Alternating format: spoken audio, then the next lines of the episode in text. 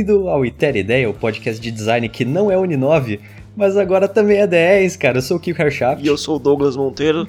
Somos 10, que queira. 10 episódios, cara. 10 episódios. Isso, isso só do papo semanal. Só do papo semanal, cara. Você acreditava que isso ia chegar? Putz, cara, de cara, se eu te falar que sim, eu tô mentindo. E, meu, foi muito mais fácil, mas não foi tão fácil assim do que eu imaginava, sabe?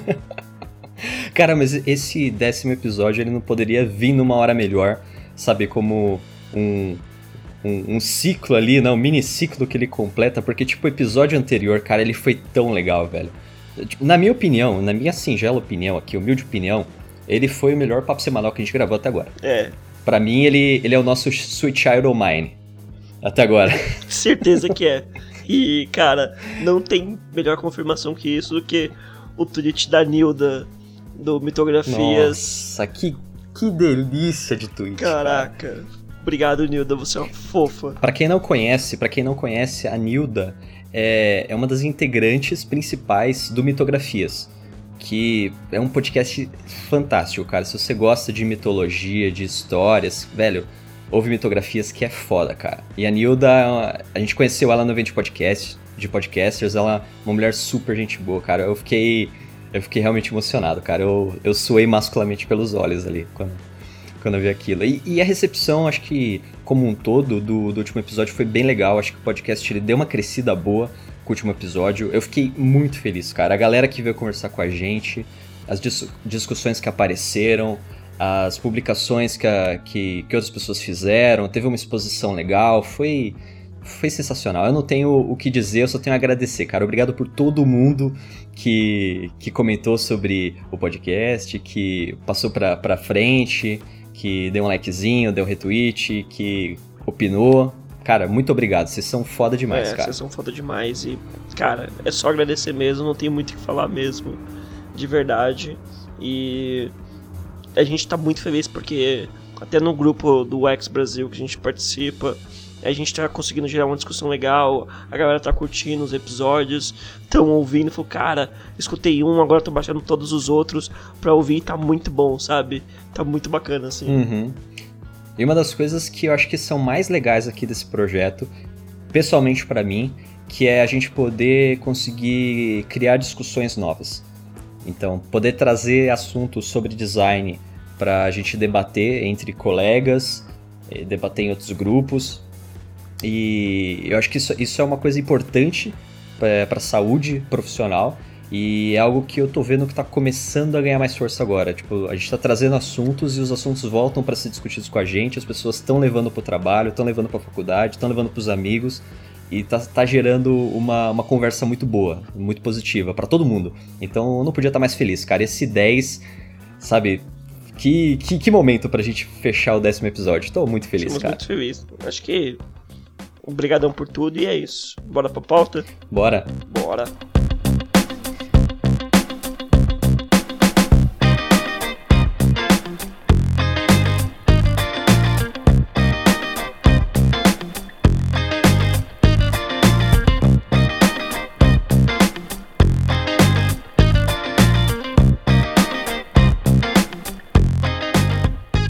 E o primeiro assunto a gente vai falar sobre Escassez no X é de um artigo do David, David Teoderuski. E ele fala sobre a escassez no X, como a gente usa ela. Diz aí, Kiko, você compra muito na internet? Como é que é? Ah, eu compro. Vai. Razoavelmente, assim. Não sou um cara que todo mês tá comprando, mas passo por alguns sites e as técnicas que ele está falando aqui de, de, você gerar escassez a partir da interface, de você tentar tendenciar o usuário a tomar uma ação mais rápido possível, eu acho que isso daqui é absolutamente comum. Na, na real, não consigo lembrar de um site de um e-commerce que eu tenha visitado recentemente que não tenha alguma técnica aqui que ele está comentando. Sim, para ficar mais claro pro ouvinte, ele está comentando sobre algumas técnicas que alguns e-commerce, sei lá, a Amazon o Udemy, até o Airbnb utilizam para pressionar o usuário para que ele compre aquilo naquele exato momento, sabe? Sabe aquele sentimento que talvez você vai perder se você não comprar agora? É isso que ele tá falando e que ele mostra como isso é importante e como nós temos uma aversão à perda muito grande. E aí os e-commerces tentam usar essas, esses tipos de técnicas psicológicas para fazerem eles venderem mais e a gente comprar, sabe? E ainda a gente se, se sentir bem comprando, sabe? Tipo, puta, peguei uma puta promoção, porque afinal, meu, acho que todo mundo gosta de falar, meu, você comprou por 20, né? Mas eu achei por 5 reais sabe? Eu paguei muito mais barato que você. Esse sentimento é muito bom pra gente eles tentam empurrar isso pra gente pra venderem mais. E é uma coisa. É uma coisa que tá ali no. No fundo da nossa psique, né? A gente adora coisa escassa, né, meu? É, é, é um comportamento muito muito comum. Se, tipo, é algo que poucas pessoas têm acesso, é algo que é muito difícil de você conseguir, você vai atrás disso. Então, é, é meio que um, um, um hacking você fazer isso, mas como ele está comentando aqui, é um comportamento tão comum que na verdade isso virou a norma. Você usar técnicas de criar escassez dentro da sua, do seu e-commerce, do seu produto digital, ele não é mais uma, um diferencial competitivo. Ele é tipo, ele é o esperado. É muito estranho isso, né, cara? Porque basicamente ele é uma forma de você fazer um, um bypass ali na, na na cabeça do cara, para tipo, é tipo um truque para você tentar estimular uma necessidade ali nele. Então assim, é um, é um, truque. Só que você esperar isso como norma, né, como um dado em todos os produtos, eu não sei, não sei se eu fico muito confortável com isso não. É, eu confesso que eu eu, eu vi o ponto dele e ele inclusive vê o, todo o artigo dele é escrito com visão no X, que o, o X deveria utilizar e deve utilizar. E aqui até se baseia em três parâmetros aqui que vem do nosso subconsciente, que o ser humano ele tem aversão à perda, então eles já utilizam isso, eles acabam utilizando alguns recursos tipo, ó, só temos mais dois, se você não comprar agora, talvez outra pessoa compre, ó, outras cinco pessoas viram isso aqui também e estão de olho. Então, tipo assim. Ou aquele clássico, aquele clássico, né? Você entra no site do hotel, ele fala assim: só tem mais duas suítes, só tem mais dois quartos, só tem mais X coisas aqui. Se você não se, a, não se adiantar aqui, você vai se arrepender muito. Então, compre, compre, compre. Ele também fala sobre a prova social, porque é um dos parâmetros que os e-commerce utilizam, que é, quando você tem muitas pessoas procurando isso, ou muitas pessoas querendo isso, que compraram isso, é porque esse produto talvez seja bom. E aí uhum. você fa acaba fazendo parte desse meio também e acaba comprando. Você fala, ah, se todo mundo comprou, vamos nessa onda, sabe? É tipo aqueles caras do, do, do trem que eles chegam assim, ah, é, calma aí que eu já vou levar para você, isso é o que. Eles utilizam muito dessa técnica, porque se uma pessoa comprou, outras outras pessoas acabam comprando. E às vezes nem tem. Acho que você já deve ter passado por isso aqui na CPTM, para quem não, passa, não mora aqui em São Paulo tem os, os, os, os vendedores ambulantes, eles estão lá com, sei lá, uma lente pro celular. Aí eles falam assim, ó, tá 5 reais, sei lá o que, sei lá o que. O que? Ah, calma aí, doutor. Já vai, vai pra você. E aí não tem ninguém, sabe? Não tem ninguém. É muito isso, cara. E aí ele vai do outro lado e volta. E aí quando ele volta, tem outras duas pessoas querendo comprar com ele, sabe? Uhum. e, e... Cara, quando eu trabalhei, eu trabalhei uma época é, com com restaurante. Por uma época, um ano, um ano e meio, eu fui garçom. E aí, eu lembro que alguns dias que o movimento estava baixo e, e, a gente tirava algumas pausas, assim, para descansar, para almoçar e tal, é, meu chefe às vezes pedia pra gente sentar nas cadeiras da frente para parecer que a gente era cliente, sabe? Para quem passa na rua dar uma olhada, sabe? Ver, opa, tem gente aqui consumindo, deve ser bom, vou entrar. Caraca. Então, essa questão de, de prova social é, é foda. E, e, nesse caso que ele tá falando aqui, faz até sentido se você pensar como se fosse uma, uma economia. Vai, você tem um produto que ele é, ele é restrito, ele tem uma. ele é finito, né? Ele tem uma quantidade específica, só que a demanda é muito grande. Então ele passa a ser mais valioso por causa disso. Então, com certeza é algo. É, é algo. Tem um efeito gigantesco aqui, né? Você poder usar essa essa questão social, né, de, de validação social para tentar guiar o cara a tomar alguma atitude. Sim, e tudo isso parte do último princípio que tá aqui, que, tá no nosso subconsciente, que é o arrependimento antecipado, sabe? A gente tem que decidir agora para eu não me arrepender lá na frente de repente voltar a ter a versão de perda, sabe? Sentir que eu tô perdendo por isso. Então, se você não comprou às vezes com aquele cara lá que tá fazendo uma promoção de 5 reais, ou putz, o restaurante tá cheio, mas tem um lugarzinho para mim, eu não quero me arrepender, então eu vou. E aí depois, uhum. se vai ser bom ou se não vai ser, tudo bem. O importante é que você se decidiu e evita uma futura decepção, uhum. sabe? Aí ele fala, isso aqui que é bem legal, né? Que ele fala sobre três tipos de escassez que você consegue usar dentro do projeto e dá alguns exemplos também de empresas que usam esses três tipos de escassez. Isso aqui eu acho que é bem legal da gente comentar. O primeiro que ele fala é sobre escassez baseada no tempo. Então é algum recurso que ele vai estar tá temporariamente disponível e aí, velho, você tem que tomar alguma ação dentro desse time box. E tem formas de você fazer, né? A primeira, o primeiro exemplo que ele dá aqui, que todo mundo conhece com certeza, é o do Amazon. Então, quando você entra lá, às vezes ele faz umas promoções e ele coloca assim, ah, a promoção ela vai expirar em 5 horas. E aí ele coloca um timerzinho, coloca um, um load progressivo, pra você saber exatamente quando que vai acabar e, velho, corre, porque não vai voltar essa promoção. Esse é um exemplo bem clássico. O, o Udemy também utiliza muito isso. O Udemy chega a ser até clichê, porque sempre tá com esse loading de tempo, sabe? Vai, os cursos vão, a 20 reais vão acabar em 20 minutos. E aí passa os 20 minutos, começa um novo loading que vai acabar daqui a 3 dias. É. O, o Udemy é embaçado, né? Porque eles, eles fazem essas promoções aí de... É, deu a louca no gerente, todos os estoques de cursos aqui a 20 reais. Só que eles fazem isso a cada 3 dias. Sim. Então, não, não dá pra levar a sério os preços de lá. Não, não dá. Eu sempre espero ficar 20 reais, sabe?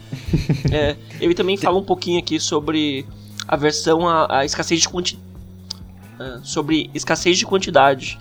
Que é mostrar o número, de, o número de produtos em estoque e quantos tem, sabe? Mesmo uhum. que tenha 10 produtos, você vender os 10 ainda tem 10, sabe? Mas você que mostrar que só tem dois, ou só tem um, ou essa é a última unidade, isso faz a pessoa também querer comprar mais, sabe? O, uhum.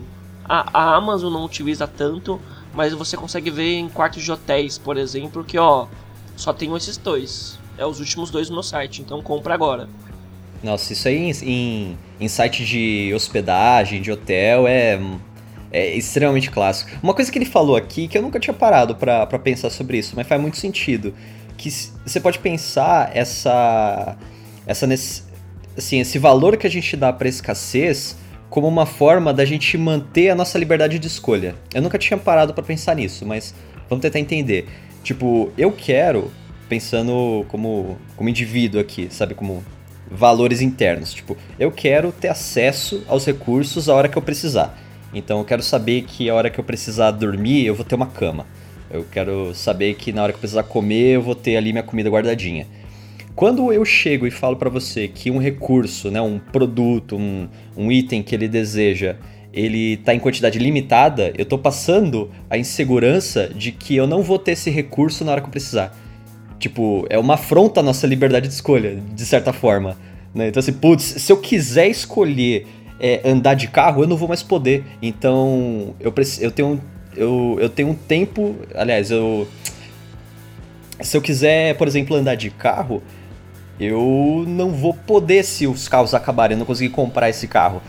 Então, eu não vou ter essa liberdade de escolher andar de carro porque eu não vou ter o carro. E eu acho que esse, esse, esse mindset, esse raciocínio de pensar na liberdade de escolha, de eu proporcionar liberdade de escolha em qualquer momento, é um insight é. bem legal, não tinha, não tinha parado ainda. Sim, e se for pensar uh, no no sistema que a gente vive hoje de consumo, de compra e venda, é tudo sobre livre escolha, sabe? Eu posso comprar de onde eu quiser, de qualquer lugar. E aí, quando você tira esse direito meu, eu me sinto ofendido. Então eu vou comprar. Esse negócio do, esse negócio da quantidade, ele dá até um exemplo legal aqui, que é um, um exemplo de uma loja de roupa. Você vai numa camiseta e aí ele fala que os tamanhos G e extra G eles acabaram, eles estão esgotados. E aí você coloca do lado o M e o S. Tipo, quando você coloca o G esgotado e o M e o S do lado, você tá basicamente falando assim, ó, esse M e S, eles são escassos. eles são especiais de alguma forma. Então, tipo, se você quer isso, é melhor você comprar rápido, porque eu não sei até quando que eu vou ter esse MS. É, é o jeito sutil, assim, de você colocar escassez numa categoria, mas eu achei legal também. Já vi isso em alguns lugares. É, o, um dos últimos que ele fala aqui é sobre escassez de exclusividade, que é, que é basicamente quando só alguns têm acesso. Então a ideia é sentir você fazer especial. Acho que o, o Nubank faz um pouco disso, sabe? Você quer ter porque só tem alguns ali e só alguns roxinhos são disponíveis, sabe? Ele dá um exemplo aqui do Tinder Select Caralho, mano. Eu, eu também tô, não sabia que isso existia. Eu tô incrédulo com isso aqui. Eu não sabia que isso aqui existia. Nossa, Mas sério, é... é sério. Tipo, vamos, vamos explicar, vamos explicar o, pro ouvinte. Eu, explica aí, explica aí. Isso explodiu minha cabeça quando eu tava vendo aqui que existe um Tinder Select que ele ranqueia. Eu já sabia que o Tinder usava alguns ranqueamentos para indicar pessoas para outras pessoas. Então, pessoas que têm muito likes, eles, eles mostram para mais pessoas que também têm muitos likes porque eles acham que pessoas que têm muito like são muito bonitas. Então eles juntam pessoas bonitas com bonitas. Só que agora eles foram além, eles subiram isso. Eles criaram uma plataforma exclusiva, fechada, esse Tinder Select, que quando você chega num status tipo Black Mirror, sabe? 4.95 estrelas, você vai para esse Tinder Select, você tem um plus, e aí você começa a só se relacionar com gente muito bonita, ou gente que tem muitos likes, a elite do Tinder, é. sabe? Pois é, né? Então agora a gente já sabe que existe um, sele um, um uma comunidade seleta até pro Tinder, cara. O mundo tá perdido. Juntando todas essas coisas, seja escassez de tempo, ou quantidade, ou por exclusividade, todos eles têm um fator em comum. É que eles querem que você se sinta especial por você estar tá tendo essa oportunidade. Seja por você estar tá ali no tempo certo, ou por você estar tá lá quando só tem uma unidade você pode comprar. Então tu, o, o de exclusividade é ainda mais, sabe? É fazer você se sentir único e especial no lugar certo, no momento certo. Então, todo, todo esse rodo sobre exclusividade roda em torno de você se sentir especial, sabe? Que é o que acho que todos nós queremos um pouquinho, sabe? Uhum. Mas tem, tem uma questão aqui também, porque. Eu não sei, eu acho. Eu acho meio questionável você projetar o um negócio para se aproveitar dessa insegurança das pessoas, essa necessidade de ter acesso, essa necessidade de se sentir especial, para tendenciar as pessoas a comprarem ou para tomarem alguma ação que é interessante para você. Ele chega até no final aqui, o, o autor, a, a fazer um argumento a favor, que ele fala assim: ah, isso aqui pode ser questionável, pode ser controverso, mas é, ele entende que você como, como designer, você tem que dar a informação para o usuário para que ele seja, para que ele tenha liberdade de tomar a escolha que, que vai ser positiva para ele. Então, por exemplo, se a gente omite alguma informação para não fazer o usuário correr, eu tô deixando de dar uma informação que pode ser útil para ele. vamos supor que para aquele usuário seria interessante ele saber da informação para comprar de antemão algum produto. Só que eu não dei essa informação para ele isso poderia ser negativo para esse cara.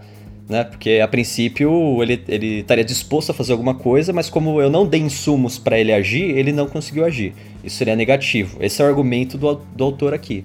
Só que ao mesmo tempo, eu também dou muita liberdade aqui para os designers para tratar todo mundo né, como uma massa única e falar assim: então, vou estimular essa galera, todo mundo a tomar as ações que eu quero que elas tomem, e aí eu vou dar o máximo de informação para tipo tendenciar isso, para direcionar os caras a fazerem o que eu quero.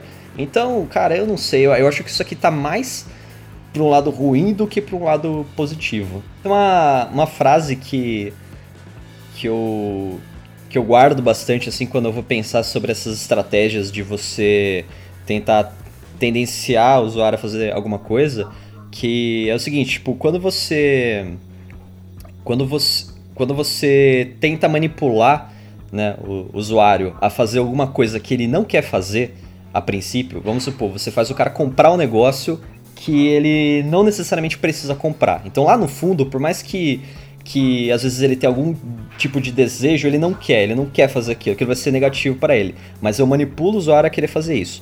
Tipo, eu não sei se isso é persuasão ou se isso é coerção, entendeu?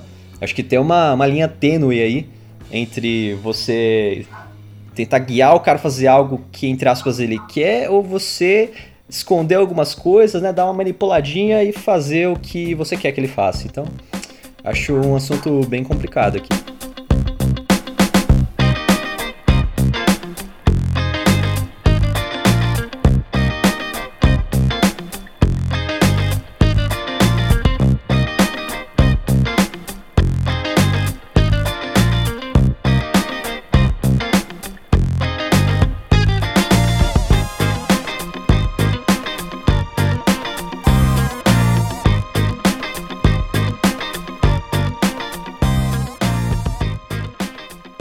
Vamos lá. Código de ética para o design. É um artigo do Mark Ralston. Será que a gente precisa de um código de ética?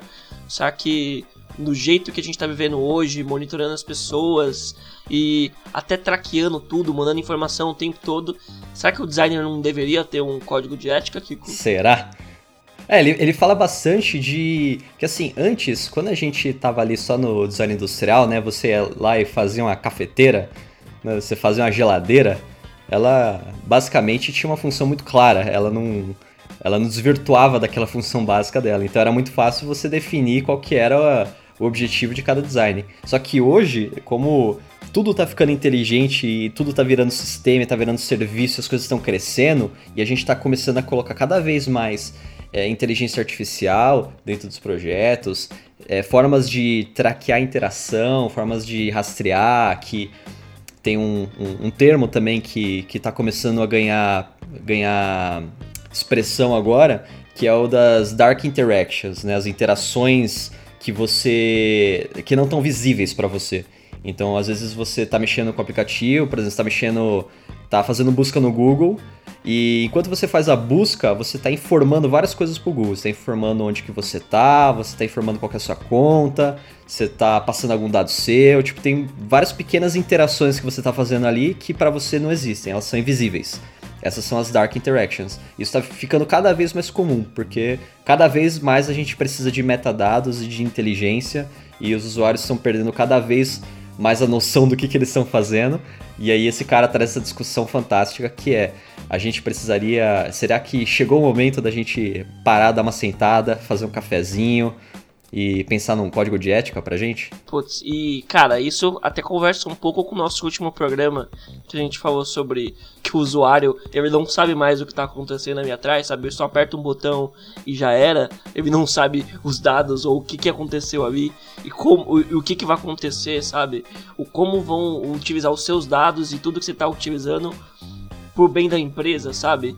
E talvez chegou a hora da gente talvez ter um código de ética ou pensar um pouco mais sobre isso, sabe? Sobre a nossa função social na vida das pessoas. Uhum. Cara, por algum por alguma coincidência do destino, é, eu tava pesquisando sobre ética. Eu não tô brincando, cara, não tô brincando. Finalzinho do carnaval eu tava estudando sobre ética, cara. O que, que, que, que, eu tô fazendo na minha vida, velho? O que, que, eu tô fazendo na minha vida? E aí eu tava vendo alguns, alguns vídeos do Clóvis de Barros Jr., que é um professor lá da USP, muito massa, ele fala de um jeito mais engraçado. E, cara, ética é justamente esse conjunto de valores que você usa para decidir, para escolher. Só que é que tá, esse conjunto de valores, ele é ele é algo assim, ele é algo dinâmico. Ele não tem uma hierarquia clara, não existe uma tabela para você falar assim, esses valores aqui são mais importantes que esses de baixo. Então não existe tipo uma ética universal, não existe uma ética é, pessoal. A ética ela é sempre atrelada a um grupo. Então eu tenho um grupo de pessoas, eu tenho uma sociedade, ou eu tenho uma comunidade, e para essa comunidade funcionar bem, para ela ser harmoniosa, ela estabelecer alguns valores básicos, alguns valores importantes. E aí quando você, quando você adere a esses valores para tomar suas decisões, você está sendo ético. Quando você faz o contrário, você, você conflita com esses valores, você está sendo antiético. Então, aqui, eu acho que muito do que esse cara está trazendo para discussão é a gente não sabe, a gente nunca parou para perguntar quais são os valores que a gente quer ter para trabalhar com design, é, de uma forma a nível a nível de, de mercado, de indústria a gente não sabe quais são os valores principais. Então acaba sendo um samba do crioulo doido, né? Tipo, pode tudo. Porque você não sabe onde que tem a linha, onde que você vai aceitar tra trabalhar, ou vai aceitar tomar uma ação e a partir de onde que, que você não pode. Então, assim, tá uma loucura completa. E é legal porque ele traz alguns exemplos aqui de profissões que já passaram por esse dilema e tem alguns frameworks, algumas metodologias para você tentar traçar um código de ética. E aí os exemplos que ele dá são das prof... Vai, profissões, entre aspas, né? De, do padre, do médico, do advogado, essas três personas. Cada um deles é, tem um, um, um, código de ética indo por um caminho. Então acho que ele traz um pouco isso como referência para a gente questionar sobre o nosso próprio código de ética. Você quer começar falando então do, do desses Sim, três aí? A gente pode começar, que eu acho que a gente está até mais perto do padre, sabe? Que a gente acaba. Eu discordo, que discordo. a gente acaba indo como discordo. mais um, um, um, conselheiro, a gente até produz, faz o. É, conversa com as pessoas e transmite para as pessoas, tanto o nosso usuário quanto para quem a gente trabalha, para quem a gente produz. E só que essa pessoa tem o livre arbítrio de escolher se ela vai decidir, se ela vai querer ir pelo nosso caminho ou não, sabe? E acaba que não não tá não necessariamente nas nossas mãos a responsabilidade. Tá um pouco na mão das pessoas do que elas vão fazer com isso, sabe? Então você dá a resposta para ela, dá a solução e as pessoas decidem disso. Por isso que acho que hoje a gente talvez seja um pouco mais perto do padre. É, eu acho que essa, esse recado que ele dá também é muito sobre você tentar criar um grupo para conscientizar a indústria como um todo. Sabe, é uma. Tipo, um grupo tentando definir um caminho, sabe, tentando definir um, um uma ideologia, um princípio. E aí que tá, quando você faz isso, é legal. Você tá, você tá dando um caminho, você tá apontando uma direção. Só que não é você que tá tomando as decisões lá na ponta. Você não tá lá na, no chão fazendo a coisa de fato. Você tá ali tentando guiar a galera para um lado, só que cada um vai tomar as escolhas por si próprio. Então é um pouco tipo. Assim, você não tem controle sobre exatamente o que os designers vão fazer. Se você quiser criar uma, um, um framework, criar um, um, um set de princípios, de valores para construir um código de ética, assim, não, é, não vai ser responsabilidade sua, porque quem vai fazer o negócio de fato são os designers nas pontas.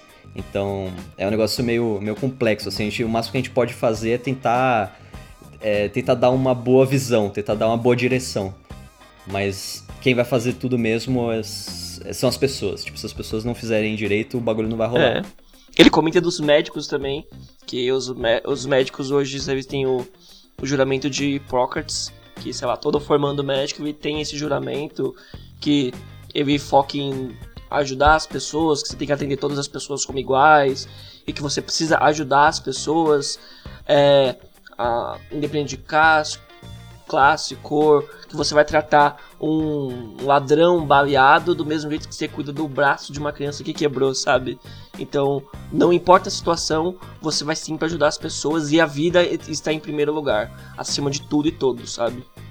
E, e ele foca também não, é, em não piorar uma situação, ele quer ajudar sempre o paciente e o cliente. Então, se ele achar que intervir naquele momento vai piorar aquilo, então ele não, ele não vai fazer. Então é sempre visando o melhor pro paciente ou pro cliente dele. É, o, o paralelo que seria o, o, paralelo do médico que ele comentou aqui pro nosso caso seria chegar um cliente para você com um problema, um problema complexo, ele falar, ah, putz, preciso fazer tal coisa. E aí, tipo, você é um designer, então você tem algumas ferramentas que você pode trabalhar. Então, se você é um designer de serviço, você pode projetar um serviço. Você pode fazer um, um novo processo. Se você é designer de interface, você vai tentar pensar um aplicativo e por aí vai. Então, dependendo do caso, pode ser que o problema dele, é, a sua proposta, o seu serviço não seja o melhor, não seja o mais adequado. Então, não adianta você tentar forçar, sabe, ser o, o cirurgião que, tipo, quer, quer fazer operação, quando na verdade, se você fizer, tipo, uma fisioterapia, você consegue resolver. Ou se você tomar alguma medicação, você consegue resolver. Sabe? Então, aquela questão, tipo, de você se, se a sua proposta ela não é melhor para amenizar aquilo, talvez seja melhor você pensar em caminhos alternativos. Coisa que eu não sei se é algo que a gente costuma questionar. Chega um cara para mim, né, eu faço, sei lá, aplicativo, faço sites e ele precisa de um, ele tem um problema, eu automaticamente penso que o meu serviço resolve o problema dele, mas talvez não, talvez seja outra questão, talvez o que eu estou oferecendo não vai ser aquilo que vai de fato resolver o problema dele. Então, algo para pensar, né, pra gente aqui. Esse terceiro que ele fala, que discordando aí do meu caro colega, eu acho que esse eu acho que é o que tá mais próximo da gente hoje, que é o advogado, cara. Esse cara desgraçado. Que é assim, o, o advogado, ele é aquele cara agnóstico. Então, assim, ele não, ele não vai tomar partido sobre o que, que é certo e o que, que é errado. Entendeu? Se o cliente é inocente ou se o cliente é um assassino, tipo, para ele tanto faz. O trabalho dele é buscar caminhos dentro da, da, da justiça, do, sei lá, do, do, do, do código que, que ele tem disponível lá para tentar é, achar os direitos ali do cliente dele. Então ele sempre está a, é, a, serviço do cliente dele. E eu acho que é mais ou menos isso que a gente está hoje também. Né? Tipo, o designer, tipo, ele não necessariamente é o cara que vai chegar e vai julgar se aquele projeto, se aquele produto, ele, ele é válido, ele é positivo ou ele é tóxico, sabe? Se ele vai gerar problemas. A gente meio que está trabalhando para o cliente, a gente é a, é a ferramenta ali para fazer as coisas funcionarem. Acho que no caso aqui das pessoas, esse seria o que está mais próximo da gente. Mas eu também tenho aqui as minhas críticas. Tô, tipo, ele fala que, que do mesmo jeito que um advogado, não cabe ao advogado é, julgar pelo certo ou pelo errado. Então, tipo, na verdade, o, o advogado ele tem que trabalhar é, pelo cliente. O design seria algo parecido. Tipo, você acha que que vale essa comparação ou você acha que o designer ele tem mais responsabilidade sobre o que está sendo feito do que um advogado tem sobre o ato que foi feito? Não, com certeza. Eu acho que está bem paralelo nesse sentido, porque, sei lá, eu eu já fiz coisa, sei lá, para cigarro. Eu sou totalmente contra o cigarro, sabe? Eu não curto e eu sei que mata as pessoas, sei lá o quê. Mesmo assim eu tô lá fazendo porque, meu, é um job que tá lá, sabe? E você também vê algumas intenções que às vezes não é a melhor pro, pra pessoa em si, mas é o que vende mais, sabe? E, e você não tá ali para jogar isso, você tá ali para fazer. Então, nesse paralelo, a gente tá bem próximo do advogado. A grande questão é que o advogado tem até uma diretriz de tipo, eu não posso fazer o que eu quiser, sei lá o que. Ele não tem a mesma liberdade que a gente. Ele tem o código de conduta, que no caso são as leis, sabe? Que dá uma direção e fala assim, ó, você pode ir até aqui, e a partir daqui você não pode porque isso é contra a lei. A gente não tem um limite, sabe? A gente pode fazer muito do que a gente quiser, sabe? E só vai caber é, a gente escolher fazer ou não. Uhum. Cara, a minha, a minha preocupação com essa comparação que ele faz aqui é a seguinte, ó. Quando você tem ali o advogado e o advogado ele vai tentar agir pela causa do cliente, o ato né, a ofensa, o crime, sei lá o que aconteceu, ele já aconteceu. Ele está no passado. Alguém fez isso. Alguém que é externo ao advogado. Então, assim, é, depois que o fato foi, foi realizado, aí o advogado entra para tentar contornar a, situação, para tentar achar caminhos ali dentro da lei para a coisa desenrolar. Agora, no caso do design, é um pouco diferente, porque, tipo, a gente que está fazendo o fato. Então, assim, se o cara tá Vamos, vamos, pegando a analogia aqui, se o que o cliente está querendo fazer seria o crime, no caso do advogado, quem está executando o crime somos nós, os designers. então acho que isso aí muda um pouquinho a comparação. Eu não sei, eu, eu, imagino que sim. Então, assim, eu, eu, tenho, eu tenho um pouco, claro, ressalvas, tipo, a gente não pode também ser sem noção e falar assim que, que o designer é responsável por tudo. Porque também é foda, não, não dá. Tipo, Sim, tem. É, assim, tem. Tem, tem coisas que estão fora do escopo e do, do limite de decisão do designer, apesar dele, dele ter algumas responsabilidades, mas ao mesmo tempo, eu acho que tem decisões que a gente faz que, cara, eu acho que a gente deveria sim ser responsabilizado, sabe?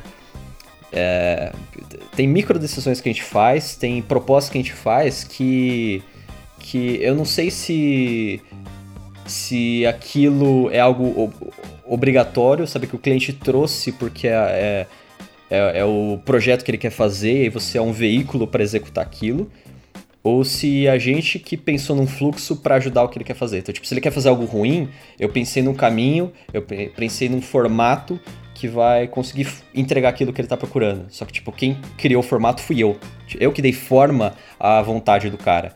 Então eu acho que isso aí tem um peso de, de responsabilidade. Mas é um, é um negócio meio ambíguo, cara. Eu não, eu não tenho certeza, tipo, se é algo. Se é algo que a gente deveria mais se eximir da responsabilidade do que assumir. O que, que você acha? É, então, Kiko, eu acho que não dá pra culpar a gente total, até porque muitas vezes quando chega na gente, a gente nem nem sabe o que tá acontecendo, a gente vai é a pessoa que vai executar o que tá sabendo a vídeo de última hora, sabe? Muitas dessas ações partem do cliente, porque ele acaba vendo uma oportunidade e fala, eu quero isso aqui, e aí a gente trabalha melhor essa oportunidade, sabe? Muitas das oportunidades não são criadas por nós.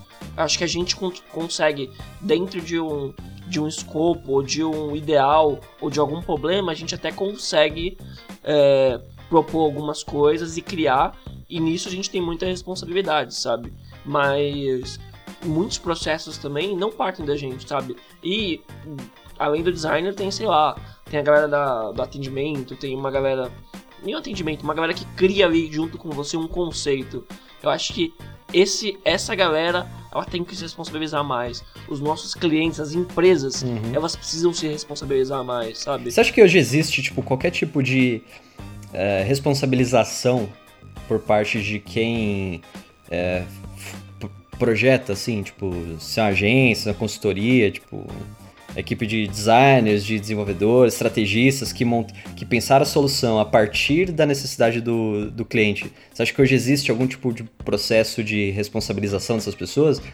Ou você acha que vai tudo pro cliente?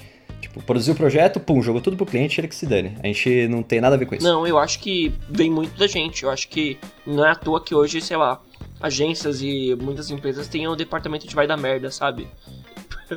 Porque é, é, uma coisa que tá crescendo. De repente, você lança uma campanha ou faz alguma coisa errada, ela vem na, da cara da agência, sabe? Eu acho que talvez você vê a empresa, você prejudica a empresa. Sei lá, vou te dar um exemplo banal: a gente tá em carnaval. Três anos atrás, a, carna, a escola lançou uma campanha de deixa o nome em casa, sabe? Isso a, acabou com uma equipe, se não me engano, da, da, da DM9, que foi quem criou a campanha, é, fez a escola mudar toda a estrutura dela, o jeito dela foi muito criticada e nos dois, nos dois anos seguintes ela nem patrocinou o carnaval, sabe? Ela deixou dar uma abaixada e foi voltando agora, sabe? Então, impacta a empresa e impacta todo mundo. Então, por isso que eu acho que todo mundo tem que se responsabilizar, sabe? Não adianta culpar só o designer, só a galera da criação ou só a empresa. Eu acho que é uma coisa geral que todo mundo tem que se alertar. A gente tem que ir além do departamento de vai dar merda. sim, sim. E, e ele, ele, esse cara aqui, então, ele, ele meio que encerra falando sobre essa, tentando fazer uma chamada aqui, né, para ação, para a gente ter um propósito claro para as coisas e definir quais vão ser os, os valores que a gente vai, vai aceitar, né, a nível de indústria, uma coisa que, que toda indústria consiga seguir para botar ordem na casa. Então, dá para ver que esse assunto não vai não vai morrer aqui, porque é muito foda, né, cara? Tipo... Não, e cara, não é uma coisa super simples, sabe? Imagine você unir Google, Apple, que são empresas aí que reutilizam e utilizam, fazem o que querem com seus dados ou com você às vezes, sabe? E imagine unir elas para chegar num, no meio termo ali do que é ético o que não é ético, sabe? E, e, isso é uma coisa que a gente precisa discutir logo, porque a gente tá vindo agora em coisas autônomas que vão se dirigir sozinho e você fala, tá, qual que vai ser o padrão? Tem que existir um padrão, sabe? Eu lembro que a Mercedes, um ano, o ano passado, anunciou que se, por exemplo, num acidente de carro, num carro autônomo dela, ela vai priorizar a vida do passageiro, não das pessoas que estão lá. Então, se para salvar 10 pessoas ali, é, pode salvar 10 pessoas ou o passageiro, ele vai salvar o passageiro e foda-se as 10 pessoas, sabe? Até porque quem que vai comprar um carro que ele vai te matar se precisar, né? É, assim, claro, é, é muito simplista falar assim, mas é, é mais ou menos o discurso que, que, que, que é propagado por aí. Tipo, Sim, total. O carro basicamente e... ele vai ele vai escolher te matar se assim for preciso. Claro que é uma situação completamente adversa, uma exceção da exceção da exceção, mas é isso que pega na, na hora de, de fazer a compra ou não, então. Sim, e aí tem outros fatores, sei lá, tem uma situação que talvez não é nem adversa, sabe? Você pensa, sei lá, tem quatro pessoas dentro do carro, quem que vai salvar se ele tivesse que dar uma prioridade? O motorista ou as outras três pessoas? É, são coisas muito complicadas e, e vão até além da ética, sabe? A ética não vai discutir. Talvez a ética fale que salvar mais pessoas seja bom, mas E aí? Aonde entra a ética nisso e aonde a gente vai entrar, vai se encaixar?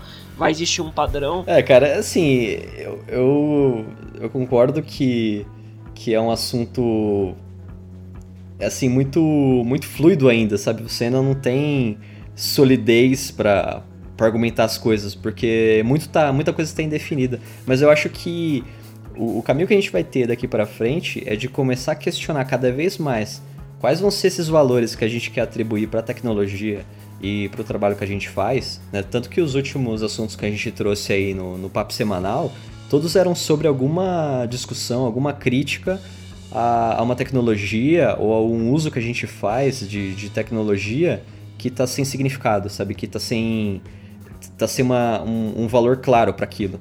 Então acho que daqui para frente a gente vai começar a discutir cada vez mais quais são os valores que a gente quer atribuir para nosso para nossa indústria.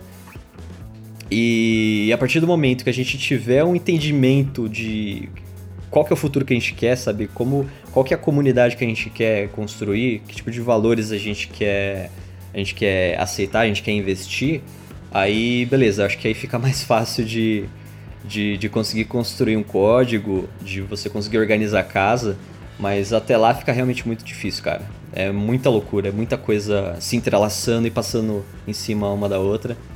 Pra gente de definir hoje qual que é a responsabilidade, qual que não é, é praticamente impossível. Então. Praticamente. Mas eu acho que a gente tem que começar agora. Tem que talvez levar. pegar a comparação do, dos advogados e dos médicos que tem é, alguns os códigos que vão se atualizando de tempos em tempos. Eles se adequam à tecnologia, contexto social, contexto de gênero, religião. Então tem tipo assim, eles abraçam tudo isso e eles vão se atualizando sempre.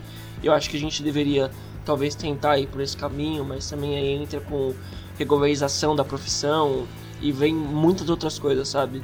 É uma coisa muito complexa e muito grande pra gente dar um ponto final, um checkmate agora.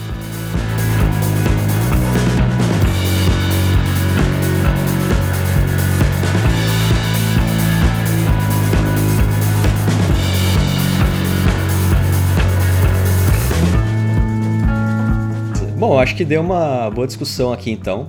Acho que deu pra gente finalmente começar o ano, começa 2018, depois o carnaval. Até que enfim, né, cara? Sim, mas só começa segunda-feira, porque tem carnaval esse fim de semana também. ah, cara, eu quero agradecer todo mundo que colaborou no Twitter. Acho que a gente nunca teve um boom tão grande no Twitter assim. A gente tá muito feliz. É, agradecer de novo Nilda. Muito obrigado de coração. E lembrar que vocês também podem participar no Twitter com a gente, no Facebook, no nosso Medium, por favor. É só procurar a gente e ter a ideia. Só tem a gente. O nome tá, tá exclusivo aí. Espero, Exatamente. né? Exatamente.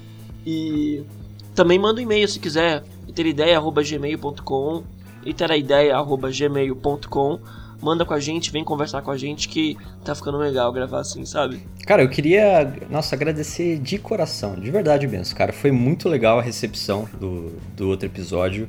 E você não tem ideia de, de como que, que deixa a gente feliz, tipo, os comentários que, que tiveram, as sugestões que apareceram, a galera que veio conversar, é sensacional. Então, você ouvinte que, que, que tá escutando até agora, obrigado pelo tempo que, que você gastou. Se você curte, curtiu esse episódio, se você tá gostando desse, desse projeto, meu, vem falar com a gente, cara. É muito.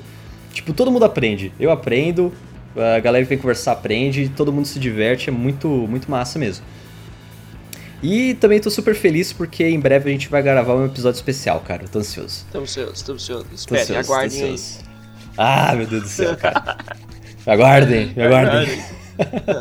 Cara, ouvinte, é. É, fico feliz que você tenha ouvido até agora. Se você gostou desse episódio, dá uma compartilhada aí com os amigos. Se você não quiser compartilhar, se você acha isso muito chato, ficar jogando lá no Facebook, no Twitter, pega esse, esse, essa discussão que a gente está trazendo aqui hoje e vai conversar com alguém, cara. Pega alguém, é, algum amigo seu, algum colega de faculdade, algum colega do trabalho e, meu, conversa com eles, vê o que, que eles acham. Tipo, põe essa discussão pra rolar aí na rua, cara.